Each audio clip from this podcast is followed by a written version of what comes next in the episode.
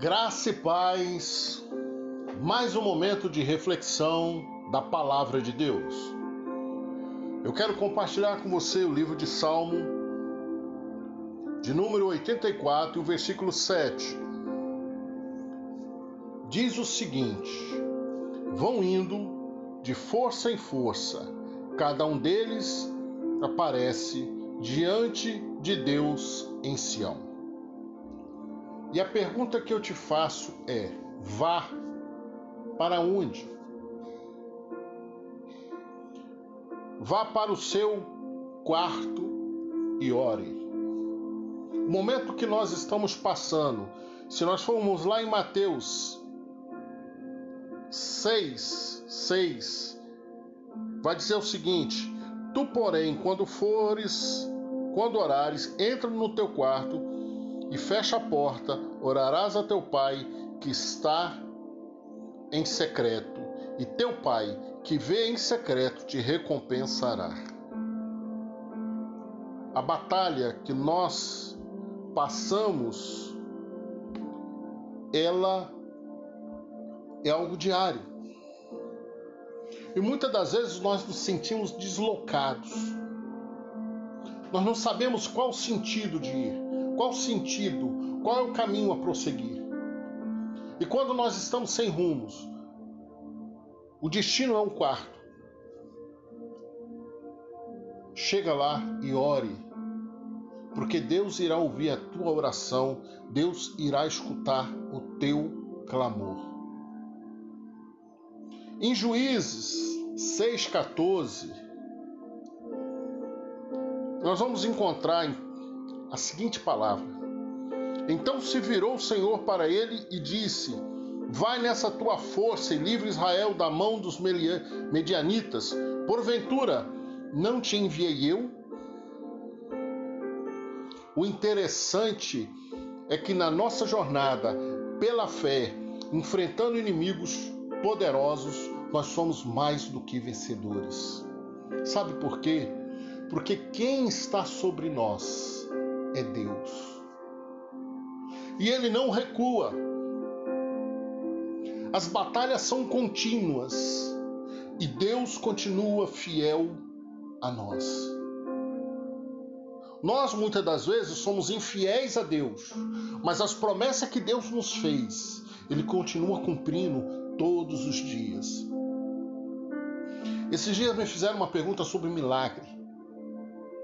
E eu falei o seguinte: eu vivo milagre todos os dias. Porque o fato de eu acordar é um milagre. O fato de eu passar o dia mediante a todas as situações contrárias é um milagre. Então, quando você confia no Senhor, vá adiante de força em força. Não recue.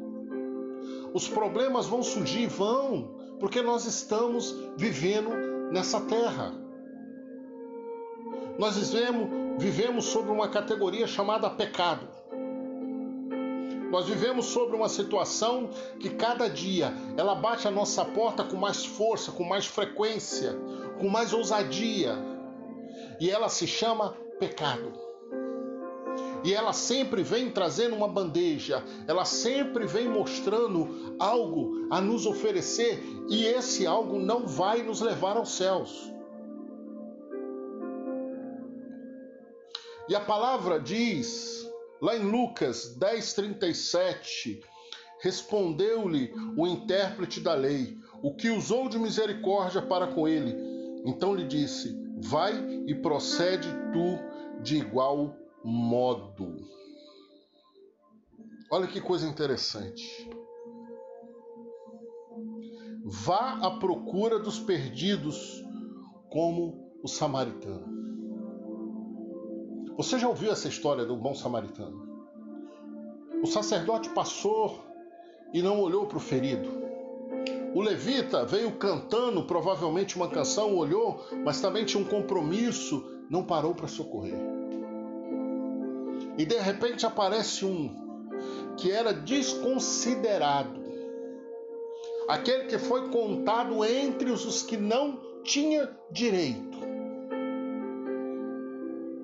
Ele estendeu a mão. E quando nós lemos as Escrituras, quem foi contado que não tinha direito foi Cristo. Porque o único direito dele era de morrer numa cruz para salvar-nos. Era o único direito que Cristo tinha.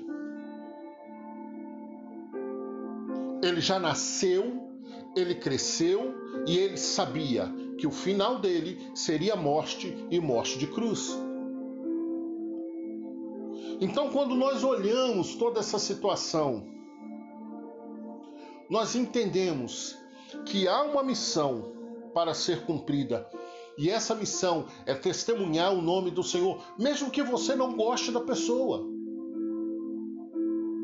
Um dia me perguntaram: e aqueles de quem você não se dá bem? Não é problema meu, é problema dele. Mas eu vou continuar falando de Jesus. Não me importa a situação. Eu tenho pessoas que não gostam de mim. Eu não me preocupo com isso. Eu tenho pessoas que olham para mim e acham que eu não sou nada, e realmente nada sou. mas eu confio naquele que é tudo. Em Isaías 6, 9. Olha que coisa interessante. Então disse ele: Vai e diz a este povo: Ouvi, ouvi e não entendais, vede, vede, mas não percebais. Sabe o que, que significa? é que muitas das vezes nós ouvimos falar, ouvimos falar, ouvimos falar, mas simplesmente não entendemos absolutamente nada. E as pessoas estão aí falando. Às vezes você chega numa feira que tem aqui, tem uma mulher numa feira de quarta-feira, tem uma mulher para um lado e para o outro, falando. Arrependei-vos, arrepender. Um dia vão procurar essa mulher e não vão achá-la. Só que a Escritura diz: vai e fique firme, mesmo diante dos insucessos. Não é só com sucesso que você chega ao céu. E quando eu falo de céu, estou falando de Cristo. Lá em Lucas 14, 21, vai ter a seguinte passagem: Voltando o servo, tudo contou ao seu senhor. Então, irado, o dono da casa disse ao seu servo: Sai depressa para as ruas e becos da cidade e traze para aqui os pobres, os aleijados, os cegos e os coxos. Sabe o significado disso? É que quando a, eu e você abrirmos mão do nosso direito, dono da festa colocará outro em nosso lugar. É por isso que eu digo: vai à presença de Deus. Vá, pois a presença de Deus está com você. Olha que interessante, em Êxodo 33, 14, tem a seguinte narrativa: Respondeu-lhe: A minha presença irá contigo e eu te darei descanso.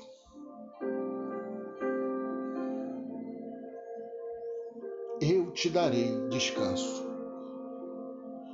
Não foi um homem que falou isso, foi Deus. Vá. E a pergunta que fica: para onde? Para onde Deus te mandar? Confia exclusivamente tudo ao Senhor. Você pode falar assim: eu não tenho coragem. É uma pena. Porque o dia que você aprender que você não é dono da sua vida, você vai entender que entregar nas mãos de Deus é o maior sucesso que você pode ter. Casamento não é o maior sucesso. Filhos não são os maiores sucessos. Ganhar e ficar milionário não é o maior sucesso. O maior sucesso entregar sua vida a Cristo. E que o Espírito Santo possa ministrar melhor em cada coração. Amém. e amém.